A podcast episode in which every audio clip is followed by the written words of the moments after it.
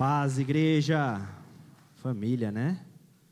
Família de Ribeirão. Quem tá de Franca aí que veio visitar? Olha, Paulinha. Dona Cida. Pensei que era o Ali ali, não é? Glória a Deus. Obrigado pelo convite mais uma vez, pastores. Para a gente é uma alegria ministrar aqui, trazer aquilo que Deus tem falado ao nosso coração. A gente tem um testemunho que é a Mel e agora o Dan.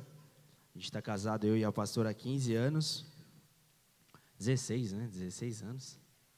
17 não, 17 vai fazer. 17 já fez? Espera aí, 2006, 17 anos, gente. 17 anos. Esperamos um tempão a Mel. A gente casou, eu tinha 23, a pastora 24. E esperamos um tempão a gravidez acontecer. E nesse período de, de espera, de aguardar. Foi um período bastante difícil, um período onde a gente foi trabalhado muito por Deus. Porém, a gente, hoje, vivendo o que a gente vive, a gente é uma resposta, né? Toda pregação aqui, ela passa por esse processo. Deus começa a plantar coisas dentro da gente para poder entregar para o povo. Deus começa a plantar e nos submeter a processos para que a igreja, ela receba desses processos, né? A gente estava aqui no período da adoração e os meninos ministraram uma música do Rodolfo, que é Das minhas feridas saia poder para curar, né? Ele fala. Então é exatamente isso que muitas das vezes a gente vive, e hoje eu quero compartilhar um pouquinho daquilo que Deus coloca em nossos corações, daquilo que a gente tem vivido, e espero que você seja abençoado. Amém? Tem uma aguinha aqui, posso tomar qualquer uma aqui? Obrigado. Pedir para você a Bíblia, abrir a sua Bíblia em Gênesis 1, do 21 ao 22. Quem não trouxe Bíblia, acompanha aqui. Vocês não tem um menino do, do, do fundinho? Não? Cadê o Cauê? O Caetano? Ô Caetano, cadê o Caetano? Caetano, você não era assim, Caetano. Cadê o Caetano? Agora é eletrônica, agora é mais chique, né?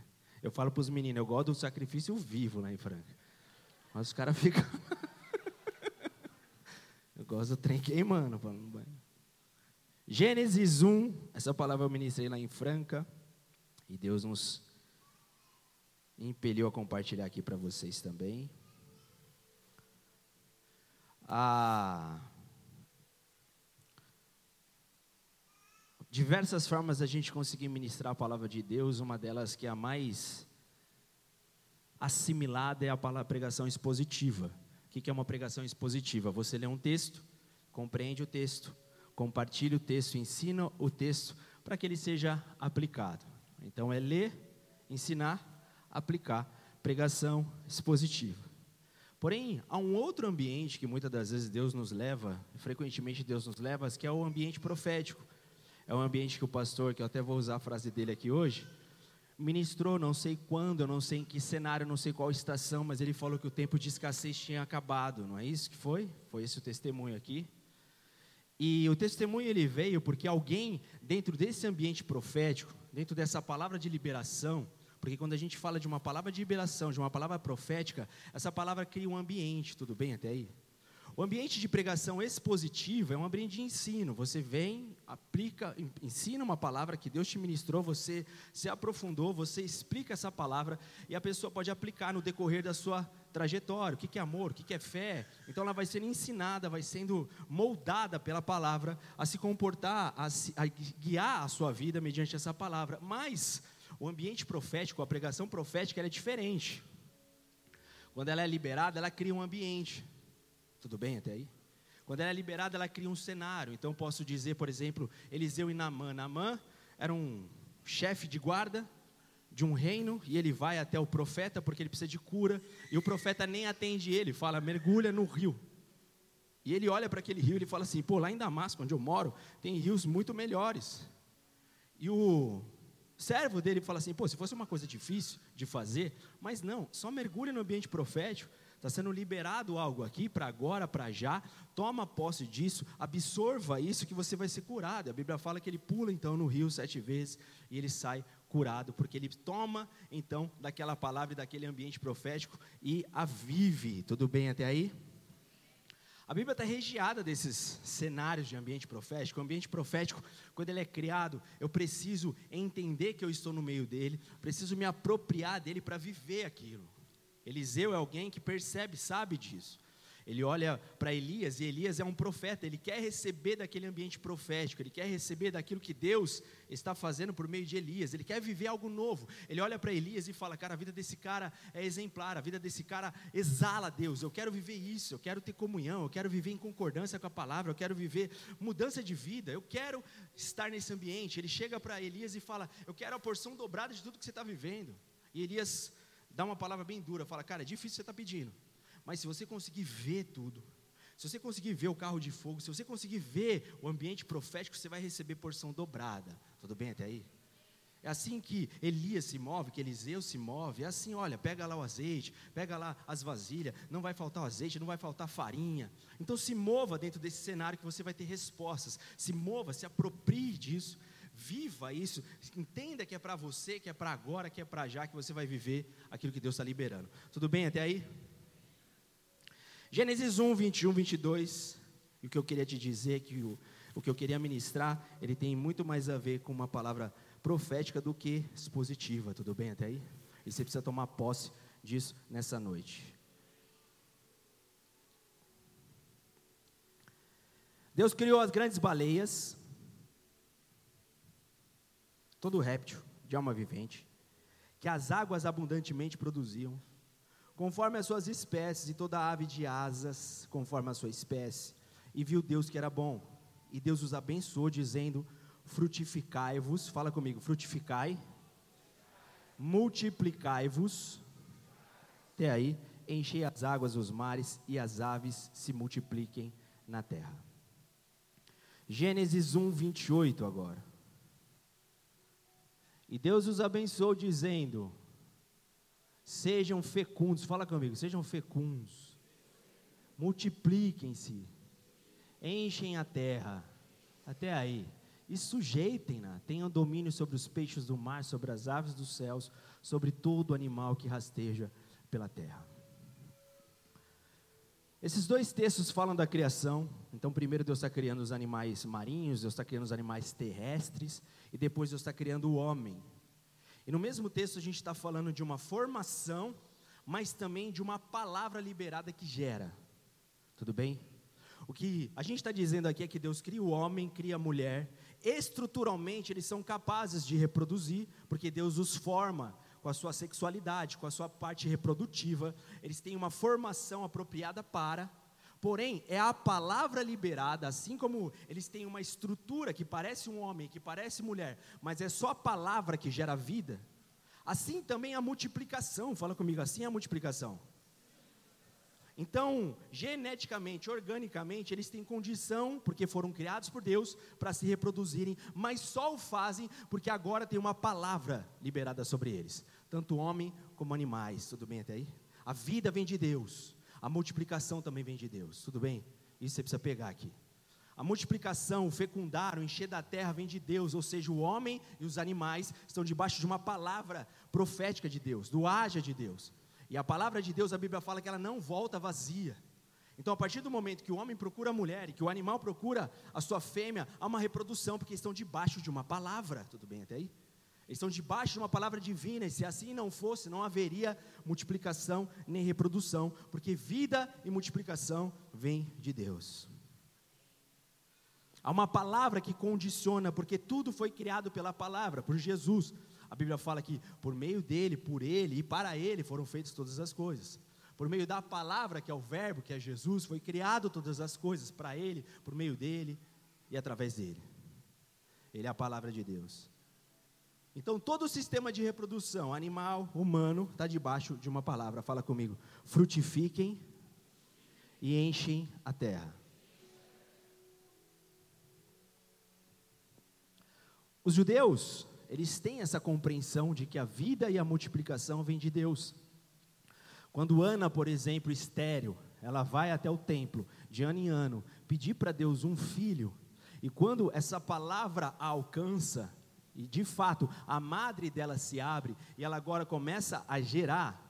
ela promete então que se ela gerasse aquele filho, ela o consagraria ao templo como profeta. E a Bíblia fala que os dias de amamentar se cumprem, ela vai lá levar Samuel, porque Deus lhe abre a madre mesmo, ela vai levar ele para ser consagrado como profeta, para viver no templo para sempre.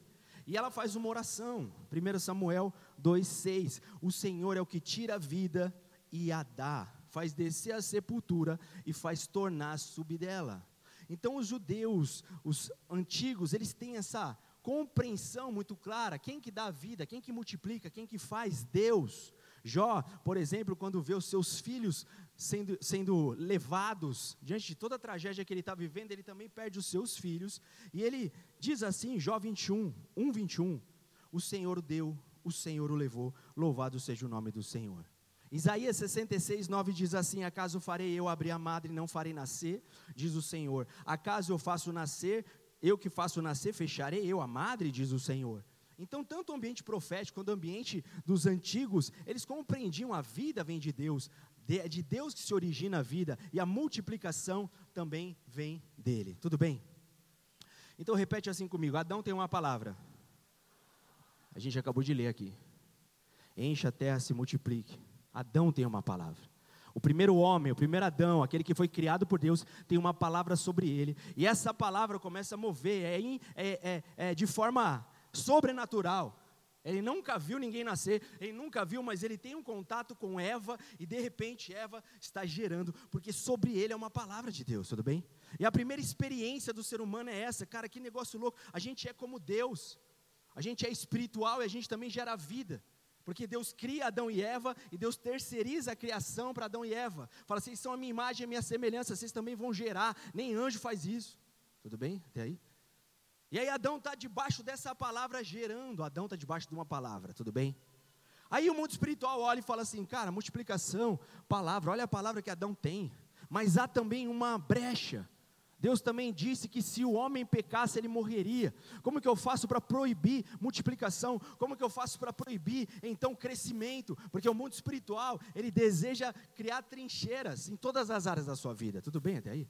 O mundo espiritual não quer ver alargamento, não quer ver crescimento. A gente está falando de crescimento de igreja, isso aqui é uma afronta para o inferno gente está falando de crescimento financeiro, quando você, por exemplo, se torna um mantenedor, quando você começa a crescer, quando não te falta nada, o teu casamento não é tocado. A gente está falando de crescimento de filhos, de você gerar pessoas como você, debaixo de princípios e de propósito, tudo bem até aí? Então o mundo espiritual olha e fala, como que eu posso parar? Há uma brecha, o salário do pecado é a morte. Se você comer, você peca. Se você comer, você morre. Então é lá que a serpente vai toda aquela historinha, fala, não, não é bem assim e tal, e eles comem, morrem, e o ser humano começa a se multiplicar distante da presença de Deus. O primeiro homem Adão está debaixo de uma palavra, tudo bem? Mas o mundo espiritual se levanta para roubar essa palavra. A morte alcança, a multiplicação agora é limitada, a multiplicação é condicionada só ao natural. Ou seja, o homem não se multiplica mais em comunhão com Deus, o homem se multiplica agora em separação. Então Satanás olha e fala: está tudo certo, multiplica em separação, não me gera nada. Então, separado de Deus não me causa problema nenhum. Aí Deus olha para Abraão, fala comigo, Abraão. E aí que a fé começa. Abraão é o pai da fé. Aquele que se move porque ele crê na palavra, porque ele crê naquilo que Deus vai fazer, porque ele crê no Messias, crê no Salvador, crê naquilo que foi prometido lá em Gênesis, no descendente da mulher que esmagaria a serpente. Ele se move por fé, ele entrega o seu filho nessa fé. Ele entrega o seu filho crendo dessa forma, que Deus era poderoso para ressuscitar dos mortos, tudo bem? Ele já crê, crê, ele já se move crendo em Jesus lá na frente. Ele é o pai da fé, é o pai daqueles que creem, e sobre ele tem uma palavra. Quando Deus chama Abraão, pai da fé, o pai que vai começar, aquele homem que vai ser agora um povo, o povo de Deus, distante de todos os outros povos que agora são pagãos, que agora estão crescendo e se multiplicando, fora de princípios e propósitos. Deus chama um, Abraão, e fala assim: ó, você vai ser um grande povo. Tudo bem até aí? E Deus, sobre Abraão, libera uma palavra. Sobre Abraão, sopra uma palavra que inevitavelmente vai acontecer. Fala comigo, vai acontecer. Da mesma forma que Adão toma Eva e se multiplica, e agora são uma grande nação, estão enchendo, porque sobre eles há uma palavra. Abraão, da mesma forma, iria acontecer sobre ele. Mas qual era o cenário? Objeção, Abraão era velho, Sara era estéreo. Deus usa esses cenários para nos ministrar muitas das vezes. Idoso, estéreo, é necessário ouvir uma palavra para colocar sobre ele uma promessa. Gênesis 12, 2, não precisa abrir. Farei de você um grande povo. Gênesis 15, 5, olha para o céu, conte as estrelas, se é que pode contá-las. E prosseguiu: assim será a sua descendência. 25 anos se passam. Vários questionamentos, vários afunilamentos, várias dificuldades. 25 anos depois, Abraão é chamado com 75, Isaac vai nascer, ele tinha 100 vários temores, vários medos depois, porque ele toma uma concubina, ele tem Ismael primeiro, ele faz uns, uns trem doido, porque debaixo de tempo, debaixo de pressão, a gente às vezes erra. Porém, 25 de, anos depois, essa palavra liberada de Deus sobre Abraão se cumpre milagrosamente. Com 100 anos, e com a sua mulher, sem possibilidade alguma, eles têm o seu filho Isaac. E Isaac, o filho da promessa, começa então a, a partir dele, também receber uma palavra. Quem está aí comigo, dá um glória a Deus. Isaac, então, agora está debaixo de uma palavra, mesma unção de Abraão, mesma sentença, mesma direção, mesma promessa para Abraão está sobre Isaac, o seu filho, era natural, o herdeiro, adquirir tudo aquilo que o pai tinha. Isaac está debaixo de uma palavra, Deus aparece para Isaac, revela exatamente isso, libera exatamente essa palavra. Isaac vai e procura uma mulher, Rebeca. O que Rebeca era? Estéreo, cara. Que tem doido, cara. Por quê? Deus está falando que eu faço do impossível. Eu preciso mostrar que eu sou Deus. Eu preciso mostrar o poder da minha palavra. Eu preciso mostrar que o barro é barro, a matéria é matéria, mas a palavra gera vida. Deus faz do barro. Vocês estão aí comigo? Deus faz do homem velho, do homem idoso, da mulher infértil. Deus pega Isaac e fala: Meu, vai lá, procura uma que é infértil aí, porque vocês precisam compreender. Sobre vocês há uma palavra. Então Isaac vai, pega a Rebeca, a Rebeca está lá, está estéreo, se apaixona por ela, fala: Vamos casar, vamos ter filhos. E daqui a pouco, nada vem, o tempo vai passando, um afunilamento, uma pressão. Eu já passei por isso, gente. Quem já passou por isso aí? pressão da família, pressão dos amigos, pressão da sociedade, pressão no shopping. Eu lembro quando a Mel nasceu que a gente foi no shopping andar de carrinho a primeira vez. E os dois começaram a chorar.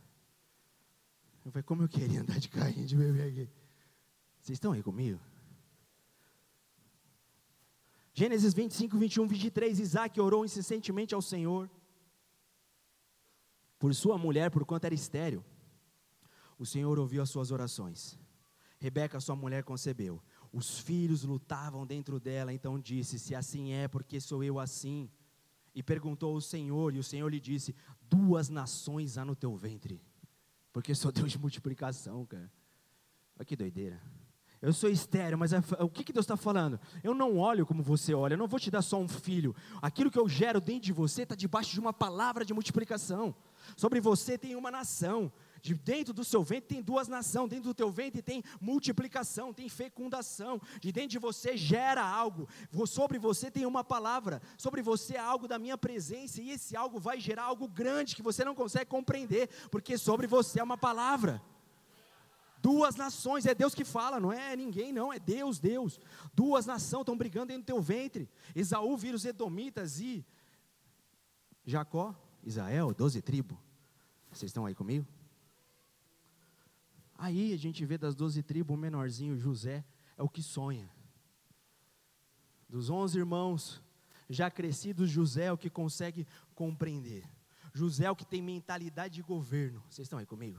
Porque a maioria das pessoas nasce, cresce debaixo de mentalidade de escassez de mentalidade de limitação, eu não vou dar em nada, eu não vou dar certo. A nossa mente é condicionada a vários nãos que a gente vai recebendo desde a nossa primeira infância até a nossa adolescência.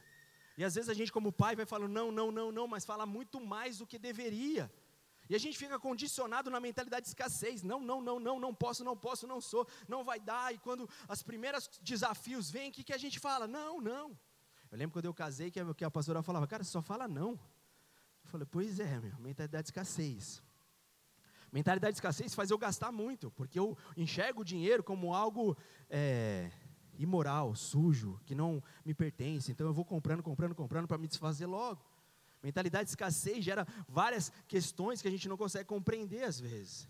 Eu não consigo poupar, não consigo guardar. Por quê? Porque eu vejo na conta, ali, caramba, olha quanto que eu tenho, preciso gastar de alguma forma. Preciso fazer um crediário aqui, preciso comprar, preciso comprar um trem aqui. Não é possível. Quanto dinheiro está na minha conta? Estou rico. Ah, isso aqui não é sujo. Mentalidade de escassez. Estão aí comigo? Quem se identificou aí?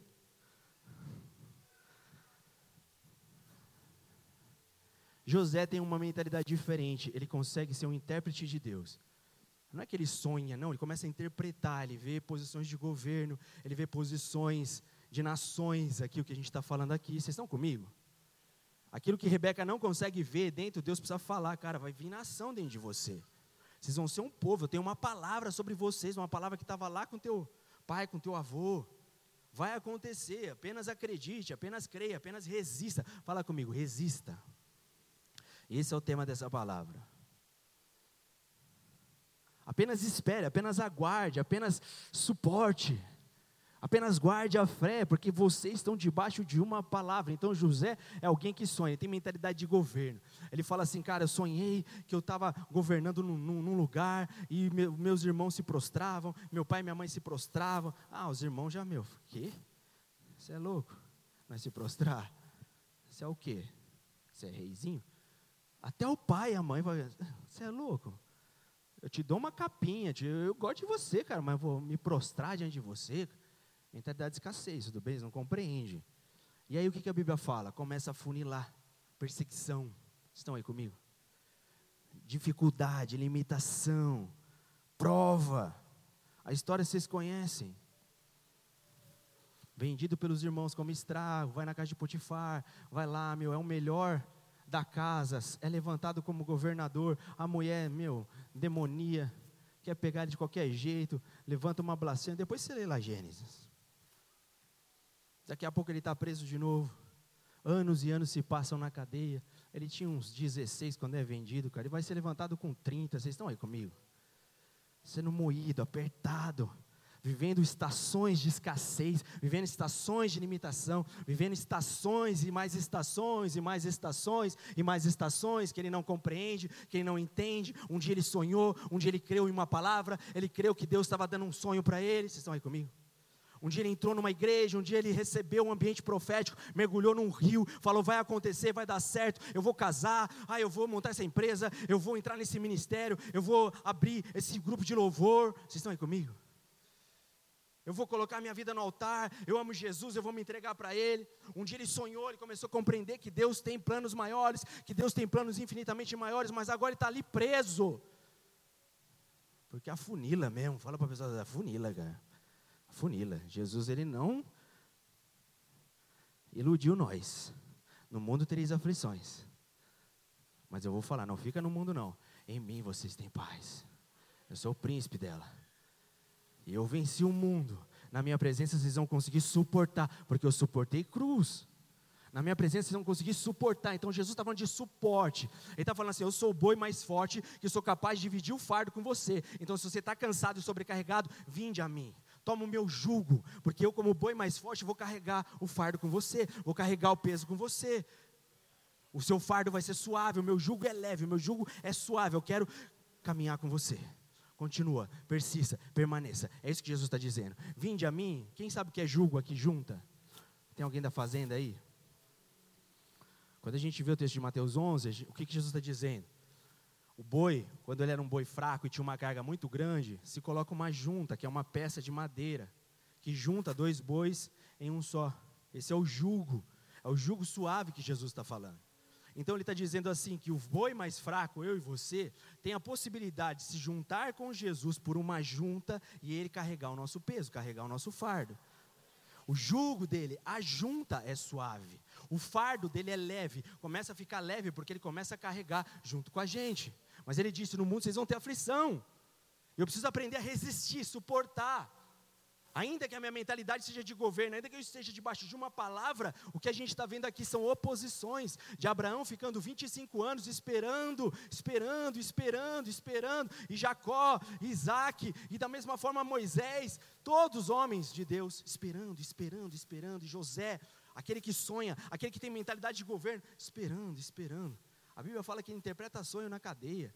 A Bíblia fala que ele é usado por Deus na cadeia. E ninguém lembra dele. Ninguém. Até que um dia Faraó tem um sonho, chama um cara lá que interpreta, ele vai para lá. A história vocês conhecem. Ele é colocado numa, numa posição de governo. Fala comigo, a palavra se cumpre. Ele é governador do Egito. A fome vem sobre a terra.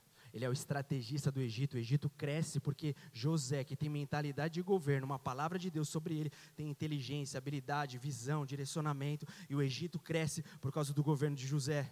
Há uma fome na terra que iria tragar o povo de Israel. Há uma fome na terra que iria drenar o povo de Abraão, que tem sobre eles uma palavra de multiplicação.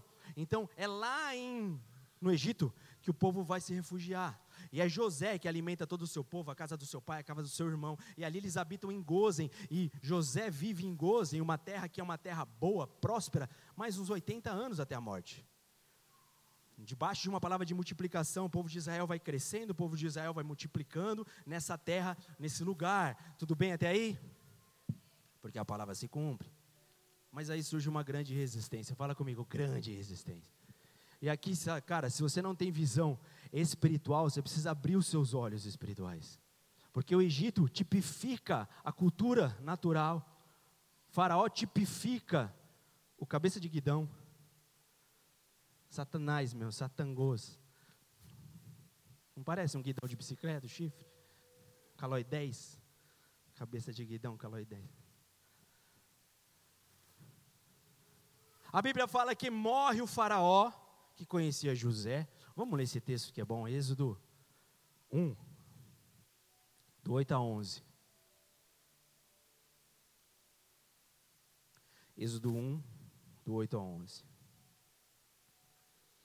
Nesse meio tempo levantou-se um novo rei sobre o Egito que não havia conhecido a José. Estou correndo muito ou não?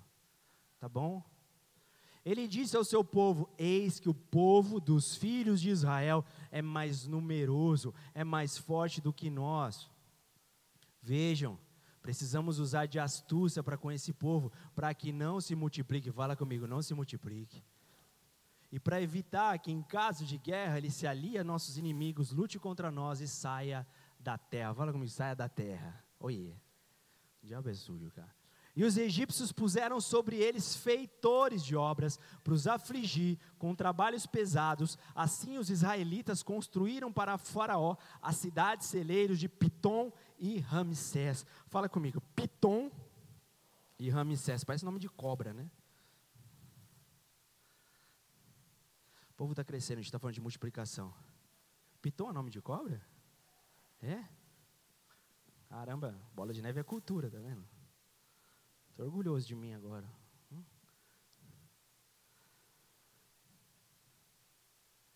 Multiplicação. Eles estão agora em Gozen. José, posição de governo. A Bíblia fala que Faraó dá um anel para ele. E o anel, na antiguidade, é um anel de assinatura, é um selo. Todas as vezes que o rei quer fazer algo, ele vai lá e carimba com o anel dele, é o selo não tinha selo, não tinha endereçamento, tinha cartório. Então, como que eu sei que a carta é do rei? O anel. Queima a vela, põe um anel, sela a carta. Então, faraó dá esse anel para José e fala assim: você tem governo, tudo que você fizer, que você falar, você bota lá, as pessoas vai fazer, porque eu estou te dando autoridade. O governo do Egito é sobre José. Por quê? Porque sobre ele é uma palavra, não é faraó, sobre ele é uma palavra. Então, tudo que ele faz, ele constrói. Meu, o Egito começa a prosperar, sete anos de fome, e as nações começam a vir buscar alimento ali, vender as suas propriedades em troca de alimento, e o Egito vai se tornando forte. Até que Israel habita em Gozen por causa de José, e eles vão crescendo, multiplicando, crescendo, multiplicando, crescendo, multiplicando. A gente está falando de crescimento aqui.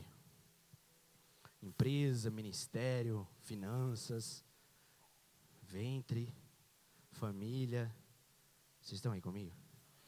Eu falo com propriedade porque passei por essas fases e estou num processo também de afunilamento. Mas sobre mim é uma palavra, sobre você é uma palavra. Sobre nós é uma palavra, sobre a igreja é uma palavra, a gente vai falar disso já já. Está falando de multiplicação dos seus planos, dos seus projetos, sobre você é uma palavra. O cenário profético, o cenário divino é esse. Eu estou debaixo de uma palavra. Sobre mim vai ser frutífero. Sobre mim vai acontecer. Eu não estou falando que às vezes vai ser fácil, não, cara. Por diversos momentos eu questionei Deus, por diversos momentos eu coloquei uma interrogação e falei: será, cara? Será que não vai acontecer com a gente? Será que não vai acontecer? Será? Por várias vezes eu ficava me debatendo entre o ambiente profético, o ambiente de liberação, o ambiente que eu acredito que Deus está, e com o ambiente natural, com aquilo que eu, que eu consigo ver, com aquilo que eu estou vivendo, e há um conflito aqui gigantesco. Normal, fala para o pessoal, normal. Mas segura a peruca. Segura o reggae aí, cara. Aguenta a mão.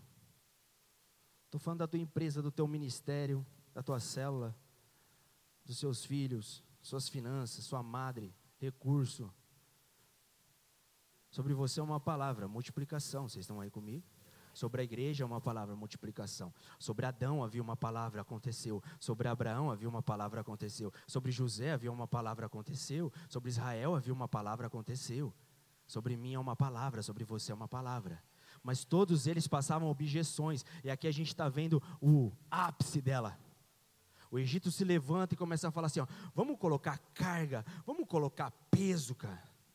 Porque debaixo de carga, debaixo de peso, vem medo, vem terror, vem pânico, vem dúvida. Eles desistem, eles param. Ele não vai querer chegar na casa dele e dormir com a sua esposa, ele vai estar cansado. Ele não vai querer se multiplicar, ele não vai querer reproduzir aquilo que Deus está liberando, ele não vai nem pensar naquilo que é de Deus.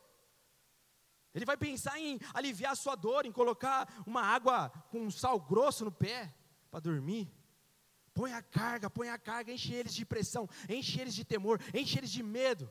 Aperta, funila. Vocês estão aí comigo? Quem está debaixo de pressão aí? Rapaz, não é fácil não. Não é fácil não quando as contas não fecham, quando o recurso falta, quando você olha para a tua célula e, meu, está você o levita, quem está aí? Quando você olha para o teu ministério, você fala, cara, Deus, o Senhor me enviou para cá para quê? Quando você vai em missões, Jardinópolis, Sertãozinho, Sertãozinho não mais, né? Cadê o, eu ia falar, cadê o Sertãozinho? Hã? Já foi. Guariba, tá bombando lá. Quando o pastor, o pastor e a pastora fala, vai para lá fazer a missão, vai dar certo. Sobre vocês é uma palavra, nossa região é 12 grandes igrejas. Você fala, vamos, você chega lá e fala, você chama o levita, ah, hoje não dá, não. Eu lembro que eu comecei a tocar violão numa cela, porque não tinha. Eu era líder, eu falei, e agora? Vamos tocar violão, era só a graça. Hã? Comecei a aprender lá, ó. Quando eu fui ver, não aprendi direito, mas Deus. Deus honrava. Deus falou: seu chamado é outro. E Deus levantou um lá. Mas enquanto Deus não levantava, estava lá, estava fazendo e crendo. Vocês estão aí comigo? Às vezes a gente olha e fala, não é fácil, mas sobre nós é uma palavra. Aqui é um afunilamento, o faraó começa a apertar. É um mundo espiritual se levantando, cara. O faraó fala, põe carga nele, põe fardo pesado. E aqui que começa o Piton e Ramsés, porque eles começam a construir cidades. Eles começam a trabalhar em discordância com multiplicação. Vocês estão aí comigo? Eles começam a trabalhar na cultura do natural, na cultura do espiritual, na cultura da ruptura, na cultura da desistência. Quem está aí comigo? Eles começam a concordar com aquilo que a cultura fala. Separa, cara, separa, separa, separa. Constrói pintor em Ramacés, que vocês não dão certo. Não dá certo. Vai cada um para um canto. Vai cada um para uma casa desiste dessa empresa, desiste da cela, para, desiste disso daqui, desiste daquilo outro. Cultura da ruptura, cultura da desistência. Eles vão construindo uma cidade para o Egito. Quem está aí comigo? Eles vão construindo uma cidade para Faraó, uma cidade monstruosa. Eles vão gastando a sua energia trabalhando com cultura. E quantos dentro do ministério, dentro da igreja, quantos filhos e filhas não têm concordado com cultura de ruptura, não têm escandalizado a presença de Deus? Porque estão em concordância com uma cultura de desistência, de ruptura. Quem está aí comigo? Quem está entendendo? Dá uma glória a Deus.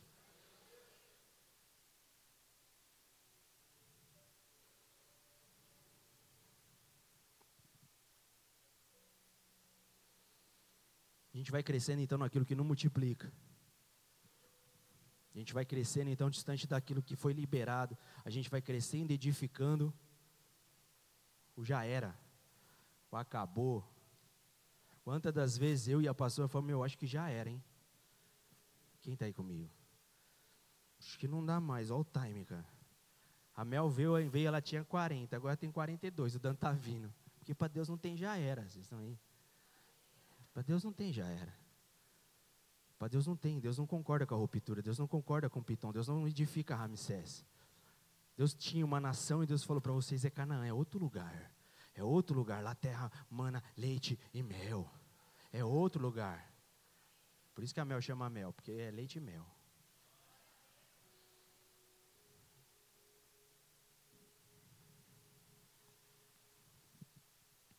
Faraó aperta, aperta, aperta. Mas os caras têm uma palavra, mano. Os caras é bruto. Êxodo 1, 12. Quanto mais os afligiam, Êxodo 1, 12. Mas quanto mais os afligiam, tanto mais se multiplicavam.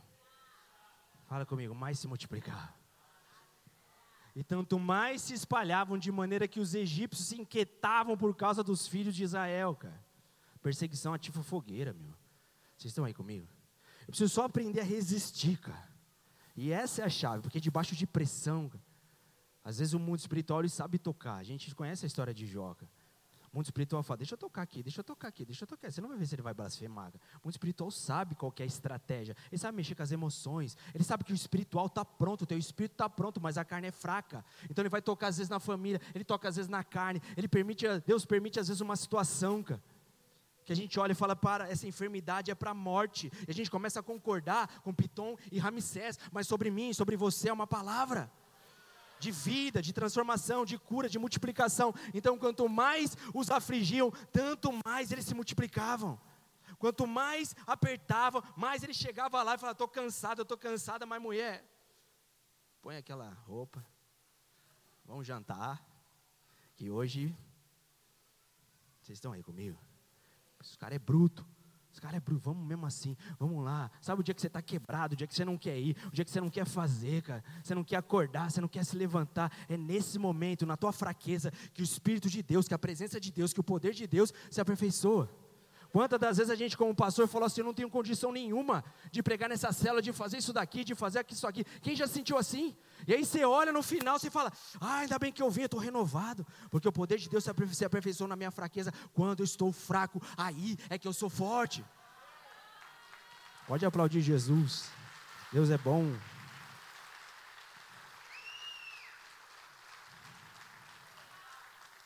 Fala para a pessoa que está do lado aí, segura a peruca. Você está debaixo de uma palavra de multiplicação. Não é isso que Jesus falou para a igreja? Adão, Abraão, toda a descendência dos judeus, todo o povo. Jesus olha para a igreja e fala: Ide, ide, fazer discípulo de todas as nações. Está debaixo de uma palavra de multiplicação. Jesus faz questão de mostrar que Ele é o que multiplica. Jesus faz questão de mostrar que Ele é o que faz. Jesus é questão de mostrar que sobre Ele não há um espírito de escassez, de mentalidade de escassez. Quantos peixes você tem? Quantos pães você tem? Vamos, sobra 12 cestos. Não é isso? Todo mundo come. Os caras falam, mano, não aguento mais esse churrasco aqui no deserto. Pão com peixe. Sobra 12 cestos ainda. Fala, guarda lá, não tem geladeira. Não, deixa quieto. Quem quiser comer, come. Quem não quiser, uma navinha. Os caras comiam até. Vocês estão aí comigo? Só que aí funila mais. Fala a pessoa está lá, segura a peruca. Só que você precisa saber que os dias de Jó, os anos de restauração, foram muito maior que os anos de perda. Os anos de multiplicação foram muito maior que os anos de perda. Então, quando a gente olha para a história de Jó, a gente olha para uma mentalidade de escassez, de sofrimento. Mas o final de Jó foi infinitamente maior do que o começo dele. Tudo bem até aí? Porque Deus é um Deus de multiplicação. Sobre ele é uma palavra. Ele tem o dobro de filho, o dobro de finança, o dobro de dias de, de abastança do que aquilo que ele teve de limitação. Tudo bem até aí? Então, fala a pessoa que está ao teu lado. Vale a pena, segura, aguenta permanece. Lembra que eu falei, essa é uma palavra profética, você precisa se apropriar dela, mergulhar nesse ambiente. e falar: sobre mim é uma palavra de multiplicação. Agora eu entendo que eu estou vivendo. Eu entendo que eu estou vivendo, mas eu não vou abrir mão de uma palavra. Eu não vou construir uma cidade de discordância com essa palavra. Eu não vou desistir, eu não vou parar. Eu vou para Jesus, eu vou trocar o meu fardo com Ele. Hoje eu percebo o quanto que eu sou ingênuo em carregar sozinho. Jesus disse: Vinde a mim cansado, vem, vem aqui, pega essa junta e me dá, deixa a gente encaixar, deixa a gente ser um, porque eu não vou te deixar você ser órfão. Nem um dia da tua vida você vai ficar sozinho. Só que tem hora que você não percebe Jesus. A gente ministrou esses dias sobre Emaús. Os discípulos indo embora para Emaús, eles não conseguem ver Jesus do lado, porque estão tristes, estão ali debaixo de pressão. Tudo bem até aí? E às vezes a gente não consegue enxergar que Jesus está do nosso lado, que a gente está debaixo de uma palavra, a gente fica cego pela circunstância, então segura a peruca. Fala pessoal do outro lado aí, segura o reggae, cara. Sobre você é uma palavra. Faraó olha, fala, cara, os caras estão tá se multiplicando ainda. E aqui a gente vê, fala, cara, isso aqui é espiritual, não tem explicação. Porque Faraó olha e fala assim: chama as parteiras hebreias. Quando nascer um menino, joga ele lá no Nilo. Oh, isso aqui é natural, cara? Isso aqui é natural? Às vezes a gente naturaliza, às vezes a gente espiritualiza tudo, a gente precisa ter um equilíbrio. Isso aqui não é natural, cara. Chama as parteiras hebreias. Quando nascer um menino, joga no Nilo, mata. Vamos cortar o mal pela raiz. Vocês estão aí comigo? Quem que é o cabeça de guidão? Veio para matar, roubar, destruir. O faraó está só demonstrando o espírito que está impelindo ele a parar uma multiplicação, a parar o avanço. Corta na raiz, corta logo no, no cerne, cara. Vamos acabar com isso aqui. Vamos eliminar eles da face da terra. Toca onde eles não conseguem se levantar mais. Toca onde eles não conseguem crer mais, acreditar mais.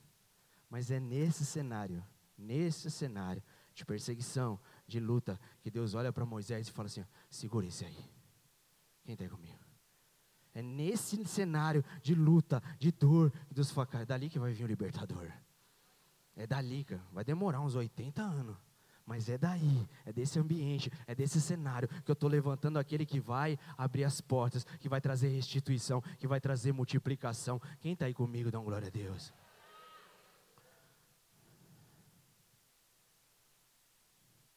Fala para a pessoa que está do, do teu lado aí, o libertador já veio. Êxodo 3, 7, 8, disse o Senhor, tenho visto atentamente a aflição do meu povo, que está no Egito. Tenho ouvido o seu clamor por causa dos seus exatores, porque conheci as suas dores. Portanto, desci para livrá-lo da mão dos egípcios, e para fazê-lo subir daquela terra, em uma terra boa, larga, e uma terra que mana leite e mel, o lugar do cananeu, do eteu, do amorreu, do perizeu, do eveu, do jebuseu. Cara, que louco isso aqui, cara. Que doido. E quando Deus fala de si, mexe comigo essa palavra, cara. O povo está agora afligido, e agora as parteiras estão ali, umas falam, outras não. Moisés é poupado, a filha de Faraó cuida dele, está dentro da casa, mas está tendo uma chacina ali.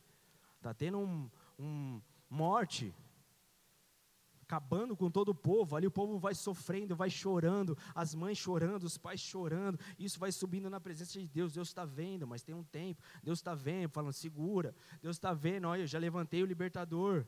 Deus está vendo, o futuro de você já está garantido. Deus está vendo, fala, daqui a pouco eu vou chamar Moisés. Deus está vendo, Deus está ouvindo, mas chega uma hora, cara, que quando Moisés está adulto, que a estação correta chega, que Deus não consegue se deter, Deus vai lá e uf, desce. Estão aí comigo? Na sarça.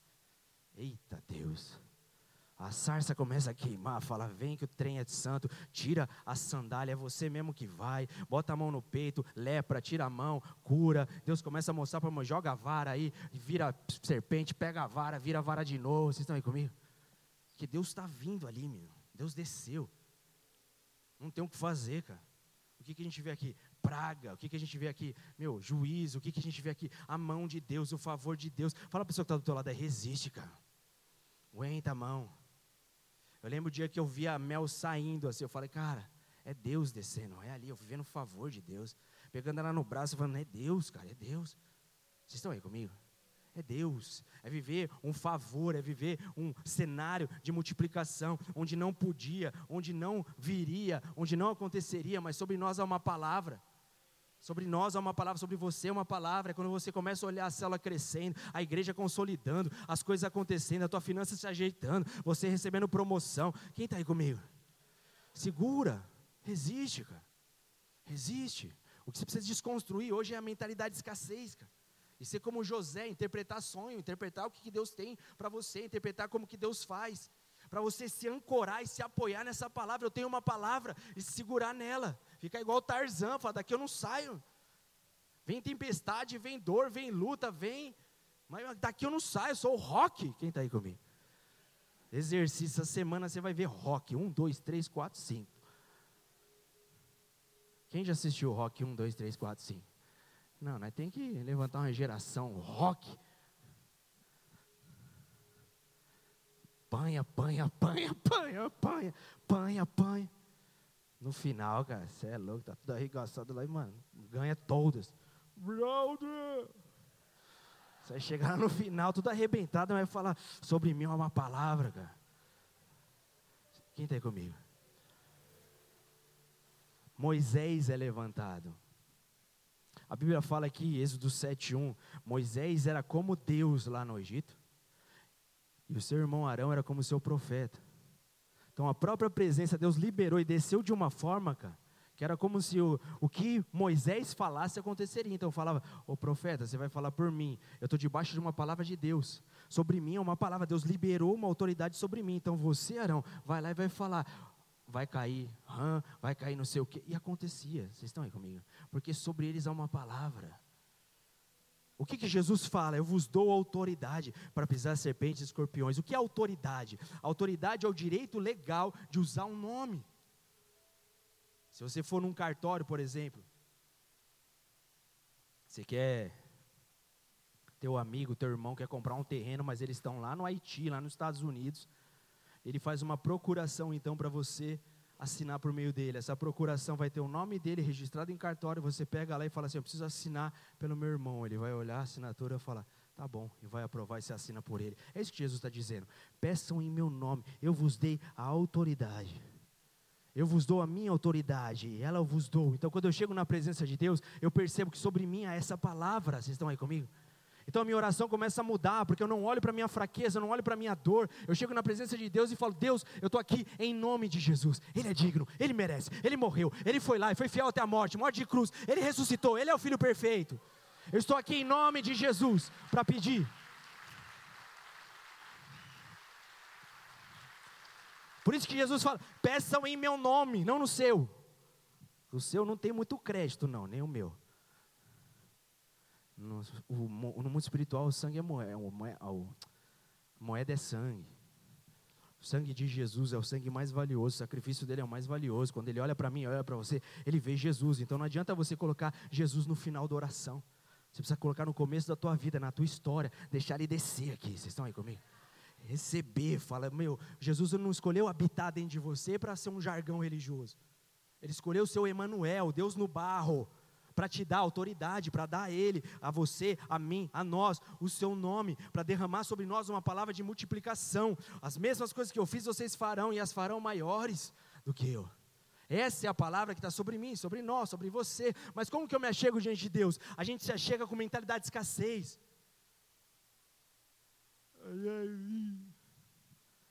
Deus, tem misericórdia.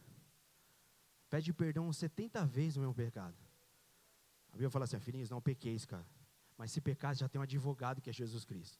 Vai lá, pede perdão, se achega e se achega em Cristo. Perceba que Ele morreu por você, que Ele morreu por esse pecado. Muda a tua vida, escolhe não fazer mais, não praticar mais, mas agora entra com ousadia na presença de Deus através do novo e vivo caminho, o caminho de sangue que Ele fez para você. Entra com ousadia, porque Ele não vai olhar para você pelo teu nome, Ele vai olhar para você por meio de Jesus. Quem está aí comigo? Sobre você é uma palavra. Sobre você é essa presença. A Bíblia fala que Moisés começa a liberar essa palavra.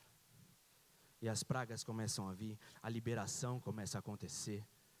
A Bíblia fala que eles saem do Egito completamente restituídos. Então, os anos de cativeiro são completamente pagos. Cada ano que eles pagaram, cada ano que eles trabalharam como escravo, é restituído em ouro, em ovelha, em boi, em bode. Cada ano é um salário. Cada ano que eles ficam como escravo, eles recebem o seu salário. Quando eles saem do Egito, eles saqueiam o Egito, porque sobre eles há uma palavra de multiplicação. Quem está aí comigo? Não, Estou falando do teu ministério, estou falando da tua finança, estou falando do teu ventre, estou falando da tua saúde, cara. Estou falando da tua célula, estou falando de onde você coloca a mão. A Bíblia fala que onde eu coloco a mão, mas tem dias que a gente fala, cara, não está indo. Segura, aguenta, resiste, mergulha nessa palavra. Sobre você existe essa palavra, fica de pé no seu lugar. Sobre você reside, sobre você habita uma palavra, o verbo. Quem está aí comigo? O verbo que é Jesus. A palavra de Deus, a palavra de multiplicação, o haja de Deus. Sobre você, ele escolheu habitar, cara. Olha que doido. Abraão, vou falar para você. Jacó, vou falar para você. José, eu vou fazer você sonhar. Igreja, eu vou colocar uma palavra viva dentro de você. O meu filho, o espírito do filho vai tomar vocês. Sobre vocês, vocês têm uma palavra. O que o mundo espiritual quer fazer? Apertar para roubar de você multiplicação, para roubar de você convicção, para roubar de você concordância, porque Deus precisa de matéria-prima para fazer na terra. Deus entregou a terra para você, para mim, para o homem. A terra é de vocês. Eu não ajo. Vocês vão multiplicar, vocês vão fazer, vocês vão trabalhar a terra. Eu tiro as minhas mãos, eu dou para vocês. O homem entrega para o diabo e o Jesus vai lá, toma de volta e fala: agora usem, pega a terra de volta no meu nome. Comine, conquiste, multiplique no meu nome. Eu tenho autoridade agora mas eu dou para vocês, eu dou para vocês, eu dou para vocês, eu dou para vocês. Peçam em meu nome, peçam em meu nome, peçam em meu nome. Viva a multiplicação em meu nome, viva a produção em meu nome. Comece a liberar palavras. Pare de construir Piton e Ramsés. Pare de usar sua palavra para destruir, para concordar com ruptura, para concordar com desistência. Eu sei que é difícil. Eu estou vivendo um processo nesse exato momento. E é por isso que eu estou aqui, por isso que Deus me trouxe. Não tem autoridade sem a gente experienciar isso. Não tem como falar se eu não estou vivendo. Eu preciso viver para tentar perceber, tentar discernir o que, que Deus tem sobre mim, para poder liberar para a igreja, para as pessoas. Eu estou vivendo exatamente isso.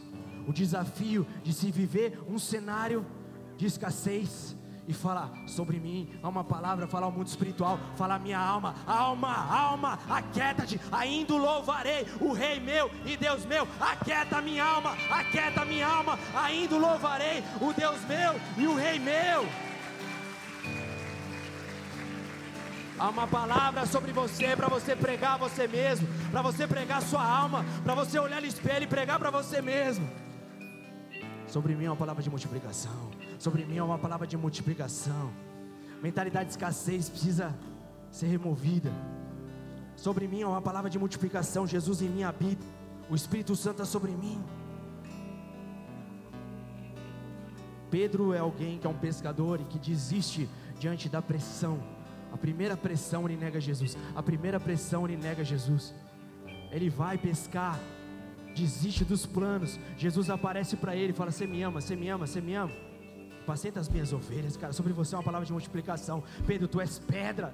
As portas do inferno não vão prevalecer sobre você. Eu vou edificar a minha igreja debaixo desse ambiente.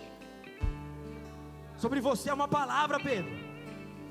Quando o Espírito Santo desce em Pedro, em Jerusalém, cara, quando ele percebe que a palavra nele agora habita, ele sai daquele lugar, ele prega, 5 mil se converte. O que está acontecendo diferente aqui? Ele concorda com uma palavra sobre a vida dele. Ele está concordando agora com o que Jesus liberou, ele está concordando com o que ele recebeu no ambiente profético, no ambiente onde o Espírito Santo desceu e o capacitou. Ele olha para o coxo e fala assim: Eu não tenho prata nem ouro, mas o que eu tenho te dou. Levanta e anda em nome de Jesus. Em nome de Jesus. Porque sobre mim agora há uma palavra. É outro cara, é outro cara, é outra história. É alguém que mergulhou no ambiente profético. Talvez você esteja aqui hoje pela primeira vez, pela segunda vez, pela terceira vez. Algumas coisas talvez não tenham encaixado ainda para você, porque você nos visita. O que você precisa perceber é que Deus te chamou para multiplicação. Deus te chamou e essa multiplicação, em suma, é a multiplicação dos seus dias eternamente. Deus te chamou para ser durante muitos dias, não para viver apenas nessa terra, não para viver apenas nesse plano, e só há multiplicação e eternidade em Cristo, porque Ele é um Deus de multiplicação. Ele criou o homem para ser eterno, Ele criou o homem para ser permanente, mas Adão pecou e esse pecado te interferiu, te afetou, me afetou. Jesus veio para morrer no nosso lugar, para pagar o salário desse pecado. Se o salário do pecado é morte, eu vou lá e vou morrer no lugar deles. E a Bíblia fala em João 3,16 que Deus amou o mundo de tal forma que deu seu filho, para todo aquele que nele crê não pereça, mas seja eterno. Conheça Deus, viva a multiplicação, viva a eternidade. A eternidade não só é morrer e ir para o céu, a eternidade é conhecer Deus agora, o Espírito de Deus agora, viver Deus agora e durante o sempre. Talvez você esteja aqui hoje pela primeira vez. Feche seus olhos, todos os olhos fechados. Só o que você precisa compreender hoje é que Deus te trouxe aqui para liberar essa palavra de multiplicação para você. Talvez você tenha vindo debaixo de tanta pressão, de tanta desistência. Talvez você construiu tanto Piton e Ramsés. Talvez a sua vida seja construída debaixo dessa cultura de divórcio, separação, desistência. Talvez você olhe para você e fale nada dá certo. Você está tentando construir no natural. Hoje Deus te trouxe aqui para liberar sobre você uma palavra, para te dar o verbo. Hoje Deus te trouxe aqui para morar dentro de você. Para você sair daqui e falar assim: agora é tudo diferente. Sobre mim habita o Espírito de Deus. Então, se você está aqui hoje pela primeira vez, segunda, ainda não fez essa oração, não entregou a tua vida para Jesus, eu quero te convidar a fazê-lo agora. Quero te ajudar. A gente vai fazer uma oração junto aqui. Se você é essa pessoa, levanta suas mãos, todos os olhos fechados. Coloca a mão no teu coração. Se você é essa pessoa que quer viver multiplicação, responder ao ambiente profético, eu vou responder. Eu vou responder. Quem responde vive. Jesus disse: Aquele que me confessar diante dos homens, eu vou confessar ele diante do meu Pai que está no céu. É instantâneo. É instantâneo aquele que responde profeticamente, aquilo que aconteceu dois mil anos atrás, instantaneamente, é conectado ao céu, instantâneo. Você se transforma filho, instantâneo. Você é selado pelo Espírito, é instantâneo. Mas a boca faz confissão quando o coração crê para a justiça. Feche seus olhos. O homem natural não compreende as coisas de Deus, é loucura. O homem espiritual discerne a tudo. Feche seus olhos, feche seus olhos. Deus está ministrando o teu espírito, Ele que é eterno. Ele quer vivificar o teu espírito. Se você é essa pessoa, repete assim comigo, Pai. Pai. Nessa noite, nessa noite, por causa da tua palavra, por causa da tua palavra, o meu coração, o meu coração se aqueceu, se aqueceu com fé, com fé Hoje eu percebo. Hoje eu percebo. O quanto eu tenho edificado. O quanto eu tenho edificado. Do Egito. Do Egito. De uma cultura. De uma cultura. Que fala de ruptura. Que fala de ruptura. De escassez. De, escassez, de limitação. Limitação. O quanto eu tenho acreditado. O quanto eu tenho acreditado. No natural. No natural. No que os meus olhos veem. No que os meus olhos o veem. quanto eu tenho acreditado. O quanto eu tenho acreditado. No que as pessoas falam. No que as pessoas falam. Nos rótulos. Nos rótulos. Que criaram sobre mim. Que criaram sobre mim. E hoje eu percebo. E hoje eu percebo. Tu és um Deus. Tu és um de Deus multiplicação. De multiplicação. Que escreveu os meus dias. Que escreveu os meus Ainda dias. eu no ventre da minha mãe. Ainda eu no ventre sendo da minha uma mãe, substância informe. Sendo uma substância o Senhor informe. escreveu, o Senhor todos escreveu os dias da minha vida da e minha eles vida. são eternos. E eles são eternos. Por isso nessa noite, Por isso nesta eu, noite recebo eu recebo a Jesus, a Jesus crendo, crendo que ele é o filho de que é o Deus, filho de Deus, que morreu numa cruz, que morreu numa mas, cruz, que ressuscitou, mas que ressuscitou e está vivo. E está vivo. Declaro. Eu declaro. Jesus. Jesus. Tu és o meu Senhor. Tu és o meu Senhor. Nenhum outro. Nenhum outro. O meu único. Meu único. Suficiente. Suficiente. Salvador. Salvador. Escreve meu nome. Escreve meu nome. No livro da vida. No livro da vida. Aleluia. De olhos fechados ainda, você que fez essa oração. Quero orar para você, Pai. Eu passei por isso, todos os meus irmãos que aqui estão, passamos por esse momento, um momento de novo nascimento, onde recebemos o Teu Espírito e uma compreensão ainda pequena de aquilo que o Senhor é, de quem somos. E o que te pedimos como igreja é: Espírito Santo se revela, se revela como fez com José, se revela como fez com Abraão, se revela como fez Jacó, que viu uma janela uma escada no céu, anjos subindo e descendo, que foi levado para Peniel, que foi levado para Betel, que foi levado para processos de construção de quem Deus é, se revela a eles se revela a eles, dá experiências com o teu espírito, enche eles da tua presença, para que tudo que eles coloquem a mão, em todos os ambientes que eles estão inseridos agora, seja um ambiente de concordância com os seus propósitos e com os seus planos, em nome de Jesus. Aleluia.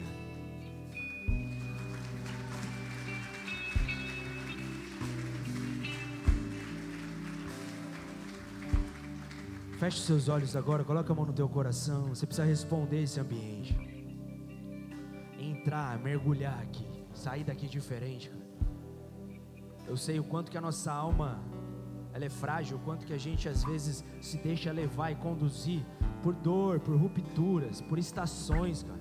Quanto que o inverno pode ser doloroso às vezes. O quanto que um período de escassez pode ser doloroso e nos afligir.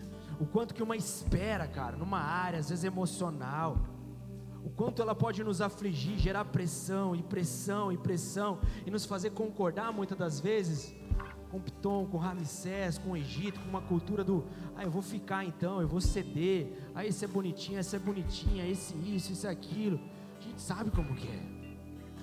A gente sabe como a nossa carne grita, como a gente vive essas estações que a gente sabe que não é pra gente, mas porque a gente não vê o filho vir, a promessa vir, as coisas acontecerem, sabe o quanto que isso aflige, o quanto isso faz doer. Mas Deus te trouxe aqui para você mergulhar nesse ambiente de fortaleza. O ambiente profético consegue enxergar, que consegue ver. Que Geazi olha e fala: O exército de Deus é maior do que o nosso. Eu consegui abrir os meus olhos que Silas e Paulo, no meio da adoração, conseguem ver a cadeia cair, o grilhão cair, que Pedro consegue ser despertado e o anjo tirar ele da cadeia, tirar ele da prisão. Esse ambiente profético, onde Deus se revela e faz a multiplicação, onde não há, onde o natural não consegue responder e o espiritual, o sobrenatural, vem. Deus quer revelar que Ele é, que Ele era, Deus quer revelar que Ele faz, Deus quer revelar. Então você está passando tudo que você está passando para que a glória de Deus seja revelada, para que o nome de Deus seja glorificado. Para que as pessoas se olhem e falem assim: não podia ser ele, não podia ser ela, é só Deus, só pode ser Deus, só pode ser Deus, só pode ser Deus. Deus precisa de um cenário de concordância. Deus trabalha com concordância. É você dizer para Ele: Eu creio, Deus, em tudo que eu sou. Eu creio, eu creio, eu creio. Pode fazer, Deus, eu creio. Eu creio. A oração é concordância. Oração é matéria-prima. Oração não é pedido. Oração é concordância. O Senhor é o meu pastor e nada me faltará. Aquele que habita no esconderijo do Altíssimo, a sombra do Onipotente, descansará. Oração é concordância. Existem pedidos, existem. Jesus disse: Pedi, dar-se-vos-á, buscai e achareis, batei, abrir-se-vos-á. Que pede, recebe, que busca, encontra. Mas esse contexto está sobre o Espírito. O Pai de vocês é mau, sabe das boas coisas. Quanto mais Deus que é bom não dará a vocês. O Espírito Santo é quem pedir. A presença de Deus, a multiplicação, o governo de Deus, a mentalidade do céu, a direção do céu. Peçam, peçam, peçam, peçam, peçam mais da presença, peçam mais do Deus que invade a terra, porque é isso que faz a diferença. Eles estavam no Egito 400 anos. Um dia Deus ouviu um clamor e Deus desceu. É isso que faz a diferença, a presença de Deus. A presença de Deus, é a presença de Deus que faz a diferença. Feche seus olhos. Concorda com Ele nessa noite. Concorda com Ele nessa noite. Coloca a mão no teu coração. A gente vai fazer uma adoração aqui. Coloca a mão no teu coração, feche seus olhos. Vamos verbalizar a tua alma, vamos verbalizar ao mundo espiritual. Vamos declarar que você concorda com o ambiente profético. Fala sobre mim é uma palavra de multiplicação. Sobre mim é uma palavra de multiplicação. Eu sou igreja. Sobre mim é uma palavra de multiplicação, de governo, de frutos. Deus nos chamou para dar frutos e frutos que permaneçam. Fala para você, coloca a mão no teu coração. Eu sou frutífero. Eu sou frutífero. Talvez você esteja enfermo com alguma questão aí. Coloca a mão na tua enfermidade. Deus é um Deus de multiplicação dos seus dias, multiplicação do teu para sempre, multiplicação. Concorda com isso? Às vezes a gente pede para Deus curar, concorda, só concorda, concorda. Deus é um Deus de vida, concorda, concorda, porque para Jesus morte é sono. Ele olha para a filha de Jairo e fala: Não, não está morta, não está, está dormindo. Está dormindo. Para mim, morte é sono. Para mim, não é. Eu não vou concordar com o fim. Eu não concordo com aquilo que se rompe. Eu não concordo com aquilo que paralisa. Isso é só um sono. Ela vai se levantar. Jesus não concorda com o final. Estão vendo esse corpo? Esse tempo vai ser destruído em três dias. Mas no terceiro dia vai ser reedificado. Jesus não concorda com o ruptura, não concorda com o fim. Ele é ressurreição e vida. Eu sou a ressurreição e a vida. Eu sou a ressurreição e a vida. E eu dou um nome para vocês. Eu dou meu nome para vocês. Eu dou a minha palavra para vocês. Peçam em meu nome. Eu sou a ressurreição e vida. Peçam em meu nome. Peçam em meu nome. Concordem em meu nome. Que você feche os seus olhos. Quero chamar os diáconos aqui. Fica aqui na frente. Preciso de um ambiente de concordância. Um ambiente profético. Você precisa mergulhar nesse ambiente profeticamente. Nessa presença. Há pessoas aqui que ainda permanecem entristecidos, machucados, marcados por dor, por ruptura. Cadê os diáconos? Feche seus olhos, você que está aí. Você que ora em línguas, começa a orar em línguas. A gente precisa criar um ambiente. Pode continuar a adoração mais baixinha.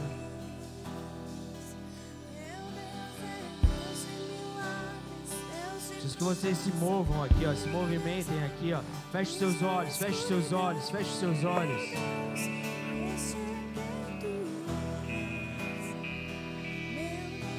Há pessoas nessa noite que precisam tirar a veste de derrota. Davi um dia perdeu um filho. O pior cenário que ele poderia viver. Ele estava arrebentado, vestido de pano de saco. Porque ele sabe que Deus é um Deus de multiplicação, que não compactua com o final. Ele está tendo que enfrentar um final, uma tragédia, uma dor, algo que está sendo tirado dele, em que ele amava muito, um filho. Chega um momento que ele tem que sair dali. O filho dele morre. E a Bíblia fala que ele tira as vestes de derrota, o pano de saco, aquela vestimenta de dor, aquela posição entristecida, enrebustecida pela dor, a alma dele machucada. Ele precisa deixar ali e falar: sobre mim há uma palavra de multiplicação. Eu não vou ficar preso na dor, na ruptura, na escassez. Eu não nasci para morar aqui. Não é essa roupa que eu vou vestir não é esse que eu sou, eu sou um rei. O rei estava vestido de pano de saco, o rei estava vestido uma veste de humilhação. E tudo bem a gente passar por essas estações, mas hoje é uma palavra profética. Você precisa mergulhar nesse rio. Feche seus olhos, precisa mergulhar nesse rio. Você escolher nessa noite e compreender quem você serve, quem você dá ouvido. Um dia o povo de Israel deu ouvido ao Egito e quase desistiu das fábulas de Moisés. Eles chegaram para Moisés e falaram: Não fala mais, Moisés, isso é fábula. A gente está sendo mais apertado, mais afligido. Faraó tirou material de nós. Agora a gente tem que produzir o mesmo tijolo. Sem material, tem que buscar lá. Para de falar de fábula. Para de falar de fábula. Um dia eles tiveram que escolher ouvir a dor, ouvir a ruptura, ouvir o final, ouvir aquilo que estava sendo liberado profeticamente. Ouvir o cajado, ouvir a sarça, ouvir a palavra liberada, ouvir Jesus. Você precisa escolher hoje, hoje. O que já sobre você, o que reside em você, quem habita em você. Você tem apenas uma alma ou sobre você está o Espírito Santo de Deus. Você é apenas carne e alma, ou sobre você reside o Espírito de Deus. Você é apenas uma estrutura natural, ou você é um homem e uma mulher espiritual. Nessa noite, responde ao Espírito, mergulha, deixa nessa noite a tua dor, deixa nessa noite a ruptura, esquece aquilo que foi. Deus não é um Deus de limitação, Ele é um Deus de restituição. Se perdeu, Ele vai fazer infinitamente mais. Mergulha, mergulha nessa noite, feche seus olhos. Mergulha nessa noite, feche seus olhos. Fala para ele, fala para ele, fala para ele, fala para ele. Nessa noite eu escolho, nessa noite eu escolho. Qual palavra que eu vou seguir? Eu me movo pela palavra de Deus. Eu me movo pela palavra de Deus. Eu não sou aquilo que eu vivo, eu sou aquilo que está sobre mim. Eu não sou a estação que eu vivo, eu sou uma palavra, uma palavra que em mim habita, uma palavra que em mim reside. Essa palavra se chama Jesus. Essa palavra se chama Jesus. E é cura, libertação, transformação, vida, vida no vale. Sobre você é uma palavra. Você que estava cansado, sobrecarregado. Sobre você é uma palavra. Estava pensando em desistir. Sobre você é uma palavra. Você que é um sacerdote. Sobre você é uma palavra. Eu sei o quanto que o campo é desgastante. Sobre você é uma palavra. Você dos núcleos, você das células. Recebe no teu espírito. Recebe no teu espírito. Você que é líder de célula, recebe no teu espírito. Você que é marido, que lida com os problemas, finanças, peso, recebe no teu espírito. Você que é esposa, mãe, coluna, sobrecarregada, recebe no teu espírito. Você não é essa estação, recebe no teu espírito. Força, força. Você que estava pensando em desistir hoje, Ele te trouxe aqui. Ele te trouxe aqui. Ele te trouxe aqui para liberar essa palavra. Segura. Resiste. Resiste. Resiste. Resiste. Resiste sobre você há uma palavra de multiplicação. Quanto mais perseguia, mais multiplicava, mais multiplicava, mais multiplicava, porque a palavra habitava. O verbo, dá a mão para a pessoa que está do seu lado, de olhos fechados.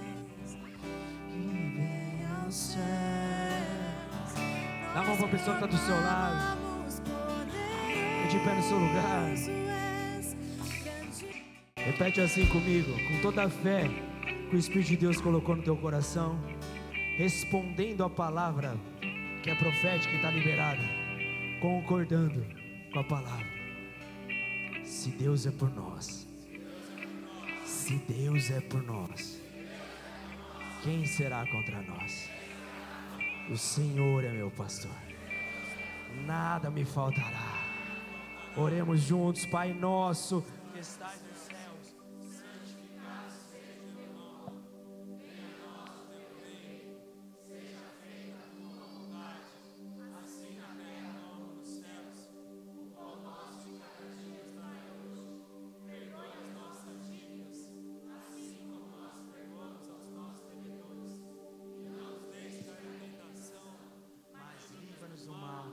teu reino, poder, glória para sempre. Amém. E amém. Aleluia. Quer abençoar aqui?